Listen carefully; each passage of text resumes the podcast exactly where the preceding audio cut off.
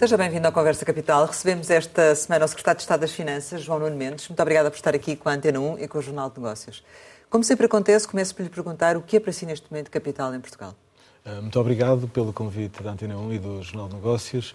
Um, capital é sempre um conceito que depende do, do contexto em que o estamos a, a, definir, mas no contexto desta entrevista eu diria que capital é uma capacidade estratégica, financeira, tecnológica, que é desempenhada pelas pessoas, pelas pessoas com as suas competências, o seu saber fazer, uh, o seu empreendedorismo e associo sempre o conceito de capital a uma lógica, a um objetivo de, de desenvolvimento, um objetivo de uh, conseguirmos uma valorização. Uma valorização, seja do próprio capital no sentido uh, estrito financeiro, mas também do capital humano. Hum. Nesse sentido, e neste contexto particular em que estamos a viver, de aumento das taxas de juros e da inflação, e o aumento dos juros no crédito à habitação continua a ser um problema, de alguma forma tem estado a acompanhar uh, como é que estão a decorrer os processos de renegociação com a banca? Tem informação uh, sobre o que, é que está a acontecer? Uh, claro que sim, nós procuramos acompanhar esses desenvolvimentos e acompanhamos a leitura que faz, que de facto é um impacto grande para os orçamentos familiares. Os últimos dados apontam para que em maio do ano passado teríamos uma taxa média no de crédito à habitação de 1%, agora temos sensivelmente 3,75%. É um salto de facto grande. O Governo tomou um conjunto de iniciativas logo a partir de novembro e anunciámos no mês de outubro do ano passado, que tem que ver com o Decreto-Lei 80A, para precisamente fomentar processos eh, de eh, renegociação. Na altura, esse diploma até foi recebido com alguma frieza da parte eh, de alguns no próprio setor bancário, mas a verdade é que tem produzido o seu impacto. Nós, se virmos os últimos oito meses, de outubro a maio, entre amortizações e renegociações, tivemos qualquer coisa como 8 mil milhões de euros. Cerca de 60% deste valor são amortizações e 40% são uh, renegociações. Era expectável uh, ou achava que a medida ia ter mais adesão do que aquela que está a ter? Eu julgo que o valor é muito substancial, sobretudo porque uh, foi um diploma que surge criando um ambiente também concorrencial em que as pessoas tomam consciência de que há um conjunto de indicadores que fazem com que elas tenham poder de apresentar, digamos que as suas condições de renegociação à própria banca, como o conceito da própria taxa de esforço, e a verdade é que é um movimento que, se olharmos para os últimos números que temos disponíveis, que é maio de 23, nós temos qualquer coisa como 600 milhões de renegociações, e se compararmos com o mesmo mês do ano anterior, tínhamos sensivelmente 100 milhões, ou seja, nós temos seis vezes mais. Também uh, reflete, de facto, uh, que há necessidade, mas também uh, reflete que eu julgo que há uma crescente consciência do poder das pessoas na sua capacidade de renegociação. Nós temos insistido muito neste ponto porque determinamos neste contexto a abolição da Comissão de Reembolso Antecipado, a abolição de um conjunto de custos de transferência de créditos de umas instituições para outras e nós julgamos que neste momento existe um grande ambiente, um ambiente muito competitivo e nós aquilo que apelamos é para que as pessoas uh, coloquem a questão ao seu banco, mas também não façam apenas isso, que façam comparações com as condições que outros bancos possam oferecer, que peçam duas ofertas mais a dois bancos diferentes daqueles com que operam relativamente ao crédito à habitação, porque isso certamente estimulará uma renegociação mais eficaz. Nós temos informação de que hoje existem bancos que estão a oferecer uh, regimes de taxa mista, ou seja, taxa fixa há dois anos e o restante uh, variável, também pela própria incerteza da evolução das taxas de juro, em que essas taxas fixas acabam por ser inferiores ao nível do indexante, considerando já inclusivamente o próprio spread. Mas digamos que esta dimensão competitiva ocorre sobretudo para o novo crédito à habitação e para aquilo que são as faixas concorrenciais. E acho que nós devemos tomar nas nossas próprias mãos assentar essa dimensão uh, concorrencial e, portanto, eu acho que pedir duas ofertas questionar o nosso próprio banco, aproveitarmos também este período de agosto em que os bancos estão a trabalhar para incentivar que isso aconteça, acho que é uma, uma excelente opção. Ou seja, a, a, intenção do governo acaba por ser um dois em um, ajudar as famílias e dar um empurrão à banca para fazer o seu trabalho e aumentar a concorrência entre, entre no mercado. Um empurrão à concorrência e um empurrão é sempre, é sempre importante e dizer que os bancos têm uma consciência de que os seus clientes não valem para os bancos aquilo que é uh, um mês uh, de negócio que esses clientes lhe proporcionam. Valem por vezes 5, 10, 15, 20 anos de atividade nesse banco. Há estudos que indicam para a generalidade dos setores de atividade que uh, atrair um cliente novo custa cerca de 5 vezes mais do que reter um cliente existente. Eles sabem isso e ponderam-no quando se confrontam, de facto, com a possibilidade de o seu cliente poder uh, mudar de banco. E nós estamos a assistir a outro patamar competitivo, até porque o estoque do crédito à habitação, digamos que já diminuiu face àquilo que foi o patamar uh, mais elevado recente que atingiu, de 100 bis. Neste, neste momento estamos com um valor na casa de estoque de 99 mil milhões de euros e estamos a assistir ao abrandamento do novo crédito à habitação, fruto naturalmente desta evolução das taxas de juros. Portanto, os dados últimos que temos apontam para um abrandamento do novo crédito à habitação na casa essencialmente 25% relativamente aos patamares do ano anterior, o que de facto demonstra que o crescendo de taxas de juros acaba por ter um papel no arrefecimento da, da procura de crédito.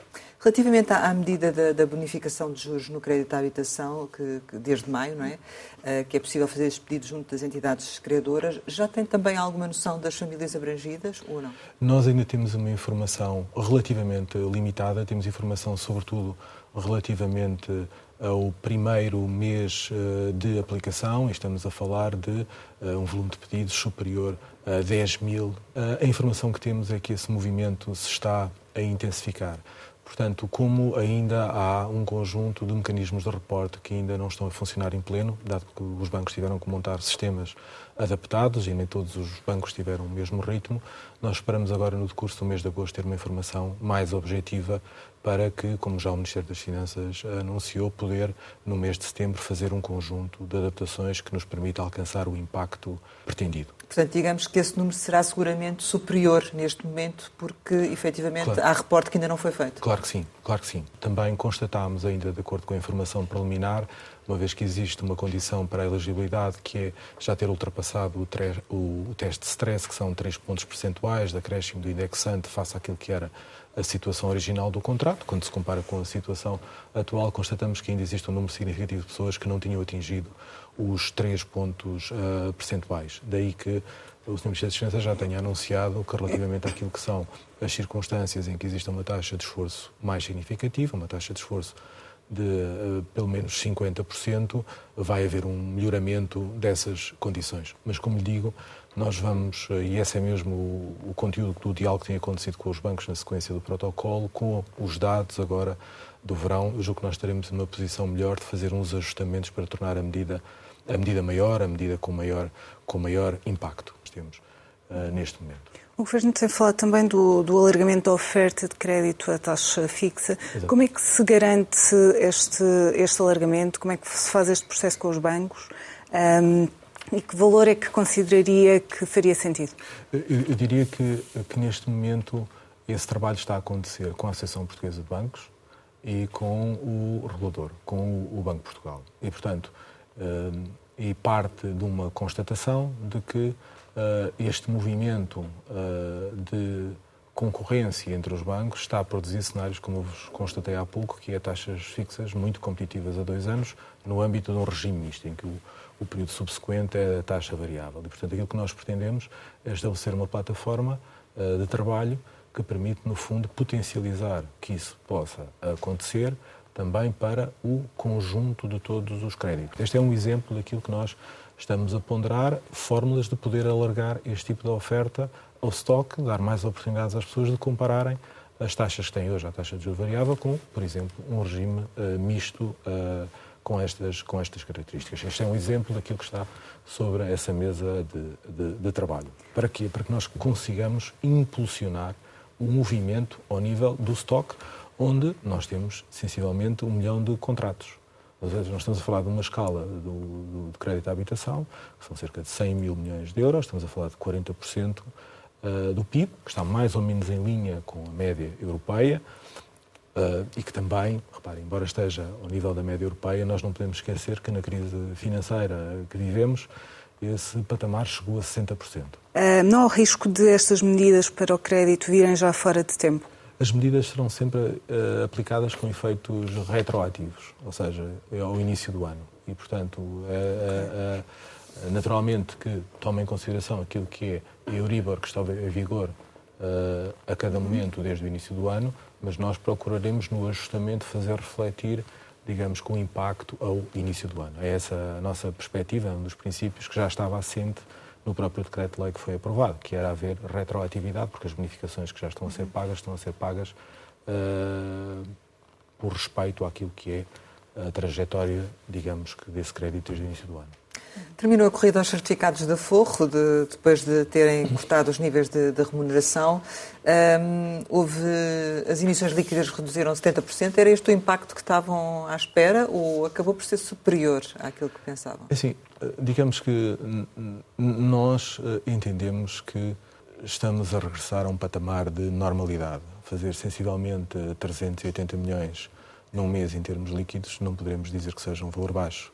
Relativamente à nova Série F, os últimos dados que temos é que a Série F fez cerca de 900 milhões desde o seu início até aos últimos dias que nós conhecemos uh, no mês de julho. Portanto, nós, eu diria que os aforradores uh, compreenderam, acho que existe uma compreensão de que era necessário ajustar o patamar de remuneração face às características do produto que permitam o resgate uh, imediato, em função das necessidades que possam acontecer na vida das pessoas, e que foi um ajustamento tomando em consideração o referencial de mercado e, portanto, achamos que está a haver um ajustamento que é um ajustamento àquilo que é a normalidade.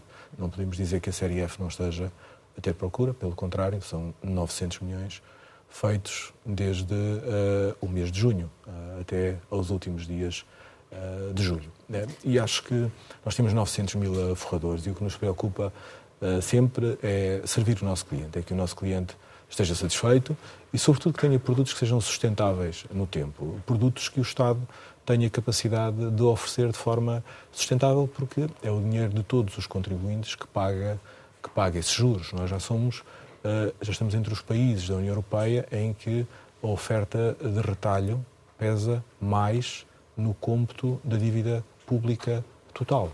Portanto, nós temos um peso do retalho sensivelmente 15% na dívida pública total e que tem características excepcionais do ponto de vista da possibilidade de resgate e essa, e essa possibilidade foi construída ao longo do tempo, não a temos mudado, porque sabemos que temos um público, um conjunto de clientes que lhe atribuem muito valor, uh, que têm receio que as condições da sua vida se alterem e que não tenham essa possibilidade de resgate. Mas havendo, digamos que esse benefício, importa também do lado do Estado a cautelar um conjunto de uh, circunstâncias. Mas isso só aconteceu porque a banca não fez o seu papel, porque senão as regras do mercado seriam diferentes e os aforradores iriam à banca em vez de ir para os certificados da Forro, por exemplo, não é? Eu diria que o certificado da Forro é um produto próprio. Nós olhamos para ele com as suas características uh, específicas no papel que tem na dívida pública, no papel que tem na sustentabilidade uh, da dívida pública. Mas as poupanças saíram da banca para os certificados da Forro. É verdade, é verdade que houve esse movimento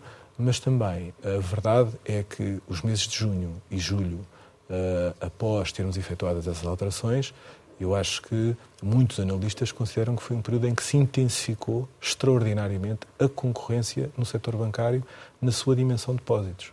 Portanto, também temos que ter a consciência que uh, os bancos se encontram, neste momento, perante uma realidade em que uma progressiva perda de depósitos significa que serão bancos menor, mais pequenos.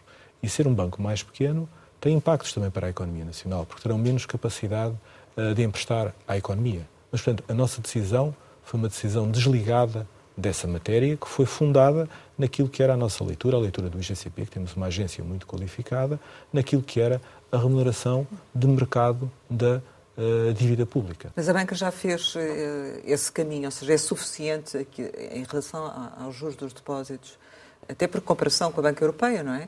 Do seu ponto de vista, a banca já foi até onde podia ir ou, ou deve ainda continuar a olhar para, para no, esse... No nosso entender, ainda não foi. Eh, e esse catching up de que fala relativamente àquilo que é a média europeia eh, é fundamental eh, que aconteça, é fundamental para que exista capacidade de remunerar devidamente os depositantes, é fundamental também para assegurar aquilo que é o posicionamento competitivo da banca, que está a haver uma procura de crédito que está a diminuir e uh, não é apenas uma questão de uh, olhar para a procura, é a oferta ela própria que tem que se adaptar, porque nós sabemos que uma menor procura de crédito, uma menor oferta de crédito vai significar determinado abrandamento económico, que é isso que nós não pretendemos. E temos assistido a uma economia portuguesa que tem uh, tido uma capacidade extraordinária de se adaptar a circunstâncias muito difíceis, isso é verdade. Mas tem sensibilizado a banca para essa necessidade de aumentar os juros dos depósitos? Eh, claro que sim, o Ministério das Finanças tem feito isso de forma sistemática, aliás, uh, em consonância com aquilo que o próprio regulador tem vindo a, a dizer. O que é que o Governo precisa de ver para uh, alterar novamente as condições numa nova série uh, com uma remuneração mais alta? Ouça, neste ou, momento, ou eventualmente para baixar. O que tem caracterizado sempre as séries dos certificados da Foro e dos certificados do Tesouro é uma grande estabilidade. Portanto, o nosso objetivo é produzir uh, estabilidade. E, portanto, neste momento essa questão uh, não se coloca. Se as condições de mercado se viessem a alterar com significado relevante, uh, cabe ao IGCP, que é um, uma entidade com grande capacidade técnica, muito reconhecida a nível internacional pelos seus peers, fazer essa proposta ao Governo. É uma matéria que nós esperamos que essa iniciativa acabe sempre ao, ao IGCP. Uh, falava também de e, novos... E, aliás, aliás se, se, me permitem, há, há, um ponto que é muito importante, que é explicar que o Estado português está a ser fortemente impactado pelo crescimento das taxas de juros. As famílias são impactadas diretamente e indiretamente através do Estado português. Só para terem uma ideia, nós, no ano 2022, pagávamos de juros na República, em contas nacionais, uh, algo perto dos uh, eh, 5 mil milhões. Este ano vamos pagar mais, praticamente, mil milhões. É? E nós vamos pagar em 2026, eventualmente, cerca de 8 mil milhões de euros. Portanto, todo o nosso esforço, daí que nós tínhamos feito um grande esforço junto às agências de rating, com uma grande qualidade de informação, temos uma equipa no Ministério das Finanças que trabalha permanentemente as apresentações que fazemos às agências de rating, tínhamos feito um enorme trabalho para que as agências de rating subam o rating da República. E subir o rating da República equivale a termos taxas de juro mais baixas. É evidente que quando o movimento das taxas de juro é ascendente, significa termos um, um menor uh, crescimento das taxas de juro. Eu acho que para um país que tem uh, a terceira dívida mais elevada da União Europeia, e este ano vamos esperar ficar abaixo da Espanha, da França e da Bélgica, quando concluir o ano, a verdade é que nós somos o nono país, quando fazemos o ranking de quem paga as menores taxas de juro não, na, na, zona euro, Portugal é o número 9. Ou seja, e os países, os países, eu até trouxe aqui, os países que, que fazem parte do clube dos 10 países, da metade que paga as melhores taxas de juro, e é interessante vermos quem são os países. São a Alemanha, a Holanda, a Irlanda, a França, o Luxemburgo, a Finlândia, a Áustria, a Bélgica, Portugal e a Eslovénia. São os 10 países.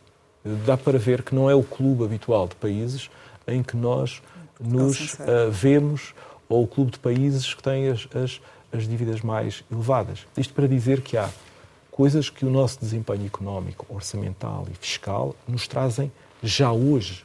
Não é o estarmos a fazer à espera que venha a acontecer no futuro.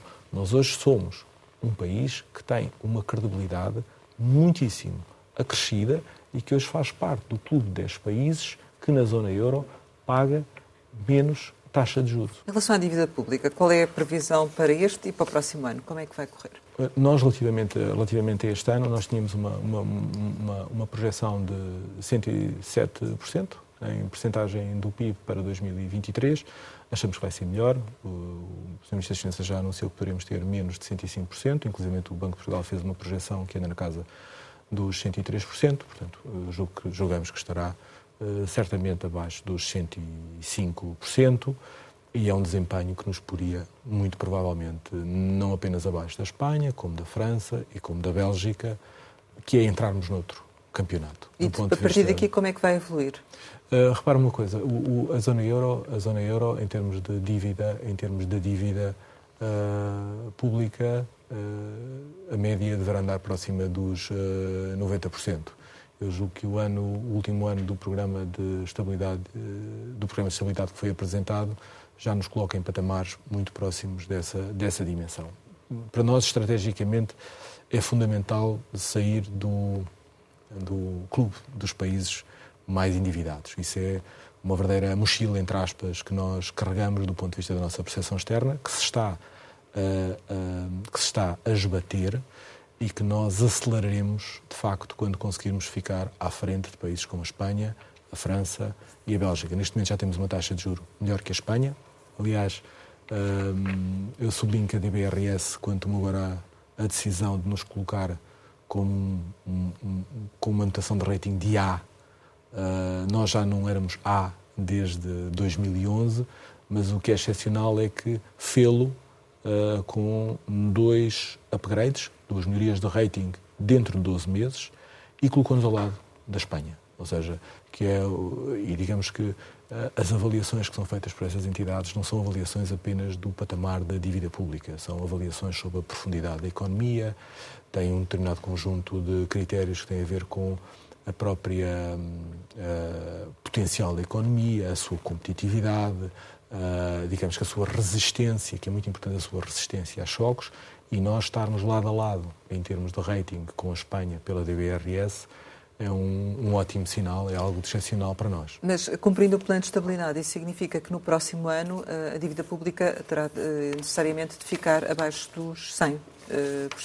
Exatamente, ou seja, em 2024 aquilo que é a projeção, nós achamos que em 2024 devemos ficar, poderemos ficar abaixo dos 100%. Portanto, nós, eh, em termos do Banco de Portugal, a projeção que tem para 2024 é de 97,1. A projeção que nós temos no Programa de Estabilidade é de 103, mas eh, provavelmente ficaremos abaixo de 100% já no ano de 2024. O que é que está a fazer para conseguir isso? E como é que vai lá chegar? Porque há quem diga que, que se está a fazer muito rápido, uhum. que se calhar não era necessário, ou, ou, estar a dar um passo grande mais para acomodar uh, a despesa que, que é feita ou que não é feita, não é? Claro. Nós compreendemos essa, essa questão que é colocada e essa questão normalmente coloca-se precisamente quando uh, os países têm um crescimento económico mais elevado. Exatamente. Seja, Portugal, neste momento, tem um crescimento económico acima do seu crescimento potencial mas as, as regras orçamentais europeias, as boas regras orçamentais europeias, aquilo que dizem é que quando nós temos um crescimento económico acima do seu potencial, nós devemos ter aproximadamente um saldo orçamental equilibrado. E devemos tê-lo precisamente para estar preparados para momentos de abrandamento económico, para momentos de recessão. E Portugal é um país que eh, não é isso que prevemos, temos sempre uma filosofia otimista relativamente à nossa, à nossa economia, mas é verdade que um país com dívida muito elevada, quando num ambiente mesmo de abrandamento económico recessivo ultrapassa os 3%, entra num procedimento excessivos. Isso, para uma economia com a nossa escala de dívida, é um grande problema. E, portanto, nós não devemos, é precisamente nos momentos em que nós temos um crescimento económico, como vamos ter este ano, que vai estar próximo dos 3%, 2,7% é a última projeção do Banco Central, é a altura indicada para nós termos um saldo orçamento equilibrado, porque quando houver uma recessão ou um abrandamento económico, se não estivermos nessa condição, nós podemos correr o risco de rapidamente entrar num déficit relativamente elevado, num patamar excessivo, que tem consequências gravosas para a nossa economia. Repare que um conjunto de países muito significativo na União Europeia e que também demonstra a razão do nosso desempenho relativo em termos de taxas de juro, corre o risco de ter procedimentos de déficit excessivo já no próximo ano precisamente pelo desempenho orçamental insuficiente que vão ter este ano. E isso é particularmente sério e grave no momento em que nós estamos com taxas de juro mais elevadas. Nós temos o, temos o Banco Central Europeu e o FED numa atitude, numa lógica concertada, a subir as taxas de juro para, digamos que, reduzir a inflação a um patamar de 2%. Repara a condição substancialmente diferente de Portugal, por ter a condição financeira que tem, uh, desses países que terão procedimentos de déficit excessivos, eventualmente no próximo ano. Eu ia lhe perguntar se para o próximo ano é possível chegar quase ao déficit zero. Sim, eu, eu julgo que nós este ano temos condições, e aquilo que já foi dito, temos condições para estar próximos do, do equilíbrio, tal como já foi referido pelo Sr. Ministro uh, das Finanças. Naturalmente que esta lógica depende também naturalmente do desempenho económico. O que nós temos que ter em consciência é que nós temos numa fase de transição e nós podemos ficar entre os países europeus que têm um melhor desempenho económico e orçamental. Isso devia ser uma espécie de missão, ou seja, nós casarmos o desempenho orçamental e o desempenho económico e não nos expormos a determinados riscos. Porque esses riscos. Uh, Está a falar do que em concreto? Os, os riscos é precisamente é que se não fizer um saldo orçamental equilibrado quando a economia está a crescer acima do seu potencial, corre o risco, num contexto recessivo, entrar num patamar de déficit muito elevado que coloca uma economia como Portugal numa posição de fragilidade face ao patamar de dívida que tem. É esse, é Mas esse a questão é, há necessidade de ir tão longe, não é? Ou seja... Eu diria que, eu diria que se vir as regras orçamentais que nós temos da União Europeia, as regras orçamentais dizem isto. Ou seja, quando nós crescemos acima do produto potencial, o que é crescer acima do produto potencial? O nosso, o nosso crescimento potencial anda próximo entre 1,5% e 2%. Se cresce a 2,7%, repare, o que seria se nós deixássemos o nosso déficit crescer? Significava que quando enfrentasse uma recessão, o que é que iria suceder? Mas aí teríamos todas as acusações de que não previmos o que iria acontecer. Mas os portugueses contam que os governos vejam o próprio ano e vejam todos os anos a seguir. A verdade é que nós temos um patamar de emprego eh, que nunca tínhamos alcançado. Mas até onde é que quer levar o déficit no próximo ano? Repare, eu acho que devemos deixar o déficit eh, a ser eh, apresentado no próximo ano para o, o orçamento que vai ser proposto à Assembleia da República. Há todo um trabalho que o Governo tem que fazer. Há muitas coisas que vão acontecer economicamente até à altura da apresentação do orçamento. Reparem, nós teremos a decisão hoje, eu sei que este programa é diferido, mas Sim, hoje, na quinta-feira, teremos uma decisão do BCE, haverá outra decisão setembro, do é? BCE em setembro. O próprio BCE já deverá criar uma expectativa do que é que poderá acontecer em setembro. Temos elementos ao nível da União Europeia de arrefecimento. Temos o caso da Alemanha, que é a maior economia europeia, com o maior arrefecimento de, de todos. Portanto, eu acho que nós temos que ter alguma prudência dentro do nosso otimismo e guardar a apresentação desses números para o Orçamento de Estado, que acontece em outubro. Mas então diga-me uma coisa, não havia, eh, face a estes, estes dados que nos está a dar, mais margem para acomodar mais despesa eh, do que aquela que está a ser acomodada pelo Orçamento? Eu- julgo que nós, o Governo está a agir de uma forma equilibrada e está a preparar o futuro. E os portugueses não nos Está a preparar um futuro negro, não é? Estamos a preparar o futuro. E preparar o futuro compete a um governo sempre para preparar-se para todas as circunstâncias. E os, portugueses não eh, perdoam depois aquilo que é a falta de contas certas, não perdoam que não se Podem não chegar a esse futuro, porque se não forem criadas condições agora, não chegam lá e a economia também não chega lá. Eu diria que a economia tem mostrado eh, um, um bom desempenho em termos de emprego, em termos de crescimento das remunerações. Eh, o crescimento das remunerações, que é registado na Segurança Social, está a crescer a um patamar sensivelmente de 8%. Nós temos cerca de 4,20 4,9 milhões de pessoas com emprego. Temos um excelente desempenho do ponto de vista do setor turístico. Pronto, nem tudo se pode dizer que. Não, não se pode nunca dizer que nós estamos imunes mas eu acho que nós estamos numa boa condição para enfrentar, para enfrentar o que aí venha e esperemos que as coisas acabem por sempre correr melhor do que eh, alguns acabam por esperar ou vaticinar. Mas, portanto, há margem para, por exemplo, acomodar aumentos salariais. Houve, houve aumentos salariais. Mais este aumentos ano, salariais, digo eu. Houve aumentos salariais em Portugal, quer o ano passado, quer este ano, também das pensões. Houve aumentos salariais no setor público, houve aumentos salariais no setor privado. E, portanto, agora nós temos que também tomar em consideração porque é que estão a intervir os bancos centrais.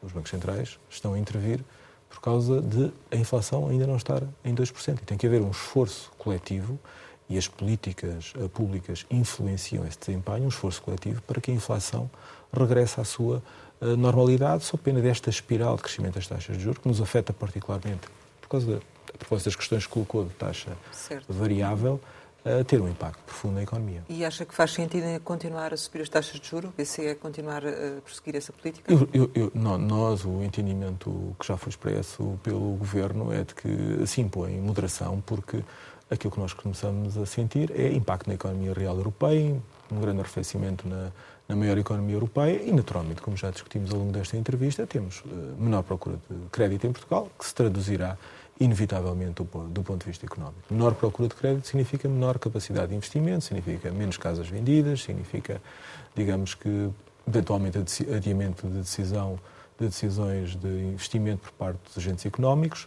Portugal tem o PRR e tem o PT 2030, que é um grande mais com que nos ajudará a enfrentar eh, condições económicas mais adversas, se elas viessem a ocorrer. Eh, portanto, é um apoio absolutamente extraordinário, na casa das dezenas de milhares de milhões de euros que nós teremos disponíveis para investimento e que não é um esforço dos contribuintes e que também é uma das razões que faz com que nós devamos aproveitar este momento para ter um saldo orçamental equilibrado, porque, naturalmente, esses fundos são fundos a fundo perdido.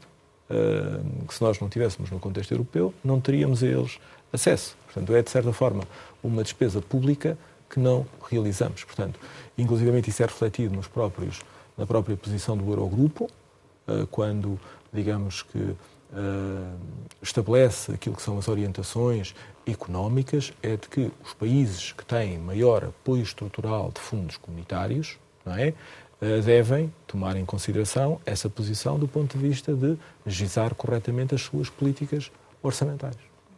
Voltando à questão da dívida e do rating, Portugal teve agora uma revisão em alta da notação financeira pela pela DBRS. Espera que, que isto se reflita nas idas ao mercado, nomeadamente se Portugal fizer uma venda sindicada em setembro, como é a expectativa do mercado? Uhum. É assim, nós, nós achamos que este é sempre um processo dinâmico. Nós vamos ter agora um conjunto de decisões. Uh, nós vamos ter decisões em setembro da S&P, da Fitch, e vamos ter decisões em novembro uh, da Moody's. E, portanto, nós temos perspectivas naturalmente muito favoráveis. Vamos também ter um conjunto de decisões ainda na primeira uh, quinzena de agosto, relativamente a outras agências que não são, digamos, agências principais, mas também são agências muito importantes. Portanto, eu diria que este, este ciclo para nós uh, vai agora iniciar-se no dia, é no dia de agosto, eu julgo que é 11 de agosto, em que, digamos que teremos uh, já a capa BRA e teremos a Credit Reform, que, digamos, que tomarão as suas decisões. Depois... Mas entre, entre as principais espera um rating em nível A? Uh, o nosso objetivo é ser, atingir um nível A em todas as agências de rating. Esse é o nosso objetivo. Neste momento somos, nas principais, somos na DBRS, naquelas agências que não são, digamos, o núcleo das principais, mas que também são muito importantes, nós temos a Scope, que tomou essa decisão no início do ano. Portanto, nós entendemos que somos estruturalmente um país uh, de nível A e não um país de nível B. Uh, se nós conseguirmos uh, que haja mais decisões nesse sentido este ano, é? naturalmente que isso contribuirá para a redução das taxas de juro, contribuirá para que nós tenhamos acesso a mais investidores. Existem investidores que colocam, digamos, que o patamar A como um patamar mínimo para poderem investir. Portanto, a partir do momento em que nós elevamos o nosso rating, tornamos-nos elegíveis para mais investidores. Reparem, cada vez que há um, uma melhoria de rating da República, há uma, uh, todo, todos os agentes que têm, todas as empresas ou os bancos que têm emissões no mercado, têm os seus ratings praticamente automaticamente revistos. Portanto, o soberano é uma espécie de camada, o rating do soberano, neste caso da República Portuguesa, é uma espécie de, de avaliação da camada de credibilidade financeira e creditícia do país que tudo o resto impulsiona. Por exemplo, quando nós temos uma empresa que vem investir em Portugal, que está a equacionar expandir-se em Portugal ou aumentar eh, ou fazer o seu primeiro investimento, ela vai ter que se financiar. E, portanto, esse indicador é um indicador sintético para todo o sistema financeiro, para a banca ou para quem os financia, daquilo que é a nossa qualidade creditícia e, naturalmente, ascendemos a outra categoria para quem constrói índices no mercado, para quem constrói eh, fundos de investimento, ser A é outro patamar.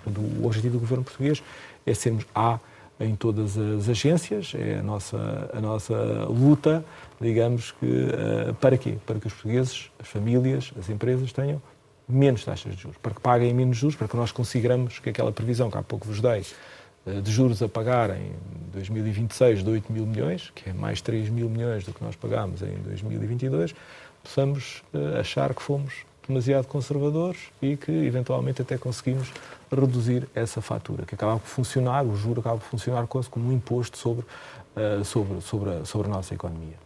Estamos praticamente a concluir, mas queríamos ainda abordar aqui um aspecto que tem a ver com a privatização da TAP, que uhum. faz parte também da, da, sua pasta.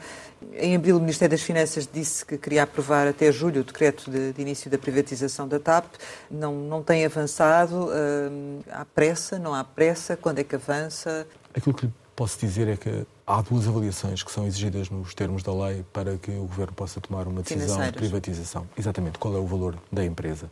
Essas duas avaliações estão em curso. Eh, não foi possível que essas avaliações estivessem concluídas no mês de julho, porque a empresa é uma empresa que tem grande dimensão e tem a sua complexidade económica na, sua percepção por parte dos avaliadores e, portanto, há grandes quantidades de informação que têm que ser prestadas, há modelos económicos que têm que ser que têm que ser entregues e, portanto, de facto, uh, há um atraso da, da, nossa previsão das avaliações. Nós prevíamos estar concluídas em julho, mas as, as, avaliações têm que ter todas as condições para ser bem realizadas e agora nós prevemos que elas possam estar concluídas no mês de agosto. Essa é a nossa melhor previsão neste momento uh, e, de seguida, uh, a perspectiva do Governo é que possa aprovar o decreto-lei de privatização da TAP. Portanto, significa ter as duas avaliações concluídas em agosto Sim. e depois, em setembro, reunião do Conselho de Ministros uh, para, para aprovar, aprovar, o decreto-lei. O decreto-lei da privatização, porque é uma condição fundamental também o Governo estar informado sobre qual é o valor expectável da uh, empresa de acordo com essas uh, avaliações. E significa o prática... objetivo, o objetivo será potenciar o valor uh, da empresa durante o próprio processo, por toda a concorrência que, que se pretende que seja gerada. Não é? Só para perceber, isso significa que o Governo ainda não sabe qual é o valor da TAP? Sim, o, o Governo conhece o plano económico da TAP, o Governo compara o desempenho da TAP com o desempenho de outras companhias aéreas, o Governo conhece múltiplos de mercado e, portanto, naturalmente que nós temos intervalos de uh, valorização uh, da empresa. E que são? E que naturalmente que não lhe direi, porque são intervalos que resultam de cálculos diversos que são efetuados pela equipa do Ministério, das Finanças, que por vezes são partilhados publicamente por alguns uh, bancos de investimento, numa lógica de comparabilidade daquilo que é a performance daquel, com aquelas que são as empresas cotadas. É? Portanto, uh, olhando para, para esse calendário, se tudo correr conforme nos disse, a privatização da TAP este ano já não será execuível? Sim, seria impossível. Seria impossível, naturalmente, até porque, repare, é sempre uma transação de grande envergadura, dada a dimensão da empresa. Portanto, é uma empresa que estamos a falar que tem valor de ativos na casa dos milhares de milhões de euros, não é? Como tem uma dívida na casa dos milhares de milhões de euros e, portanto, tudo o que são transações desta magnitude significa que o número de operadores que são capazes de fazer esta transação é um número sempre mais limitado e que tem também os seus próprios processos de decisão, tem a sua própria governação e, portanto, vai ser fundamental compreender, porque depois há um processo que é começado, que é iniciado com a aprovação do decreto-lei, em que um conjunto de consultores que são contratados que fazem uh, análise de mercado e que propõem qual é a metodologia e o calendário mais adequado para que nós possamos ter digamos que mais competitividade, que o Estado português possa extrair maior valor. É? E o, muito bem, exatamente, o caderno de encargos, e o caderno de encargos aí já terá a participação, o encargos é aprovado por resolução do Conselho de Ministros posteriormente ao decreto-lei, mas aí já incorporará aquilo que é a leitura de mercado que os consultores da privatização apresentarão uh, ao Governo. Portanto, isto, uh, se tudo corresse com, uh, enfim, alguma celeridade, alguma normalidade, porque também eu não percebi se há pressa ou se não há pressa, estaria hum, feito eu, em que altura? Eu diria que durante o primeiro semestre de 2024 será viável concluir a operação. Mas, como digo, há um trabalho que é necessário ser feito uh, sobre o mercado. Quando diz concluir a operação, significa colocar a empresa no mercado à venda ou uh, concluir Não, a privatização? Concluir, concluir, a transação. Concluir a transação, nós achamos que é uh, viável o primeiro semestre de 2024. Neste momento imagino que já tenha muitos interessados, não é? Mas naturalmente não gostaria também de... É necessário que as coisas ocorram a seu tempo. Portanto, é fundamental que o Conselho de Ministros toma em consideração as avaliações, decida o decreto-lei. Não, estou a perguntar quem e, são, podia perguntar. Uh, relativamente às Provavelmente não diria, aéreas. mas uh, imagino que, que efetivamente haja manifestações de interesse, não é? Claro, eu acho que tem sido público que algum, determinadas companhias aéreas de dimensão muito significativa têm muito interesse na, na TAP. Uh, a TAP é uma empresa muito interessante, é uma empresa muito importante para o nosso país, é uma empresa que transportou ano passado 14 milhões de passageiros, que tem uh, um papel fundamental naquilo que é a nossa, uh, a nossa todo o conjunto de ligações que nós temos, a recuperação dos negócios de viagem Uh, não acompanha aquilo que é uma recuperação absolutamente extraordinária das viagens de lazer. Uh, sua... Vê-se no turismo, não é? No, no, turismo. E, portanto, nós julgamos que a TAP está a beneficiar também desse, desse, dessa tendência, que é o reforço das viagens de lazer. E, ao mesmo Ou tempo, seja, é uma melhor TAP que vai ao mercado.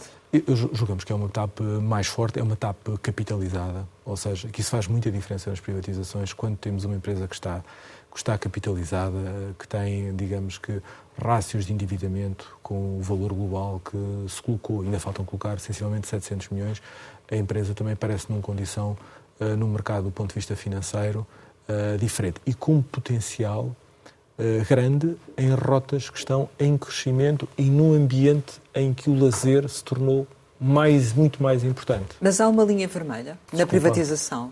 Eu acho que há aqui uma linha vermelha global que é nós nunca vamos prescindir de que a TAP é um ativo estratégico e temos consciência que a TAP desempenha um papel crítico naquilo que são as nossas ligações uh, com o mundo e nós temos a consciência também do papel da TAP no aeroporto uh, e temos que ter sempre a consciência de que nós não estamos geograficamente no centro da Europa. Manter o hub em Portugal é Claro que sim, e desenvolver, e desenvolver o hub e, portanto, essa é uma matéria sempre crítica para, para o Governo. São 14 milhões de passageiros em uh, eh, 2022. E capital nacional na privatização é um, algo fundamental ou não? Repare, este vai ser um processo concorrencial em que vai ser muito importante aquilo que é a inserção da TAP num quadro de um investidor da indústria que possa fazer crescer a TAP possa potenciar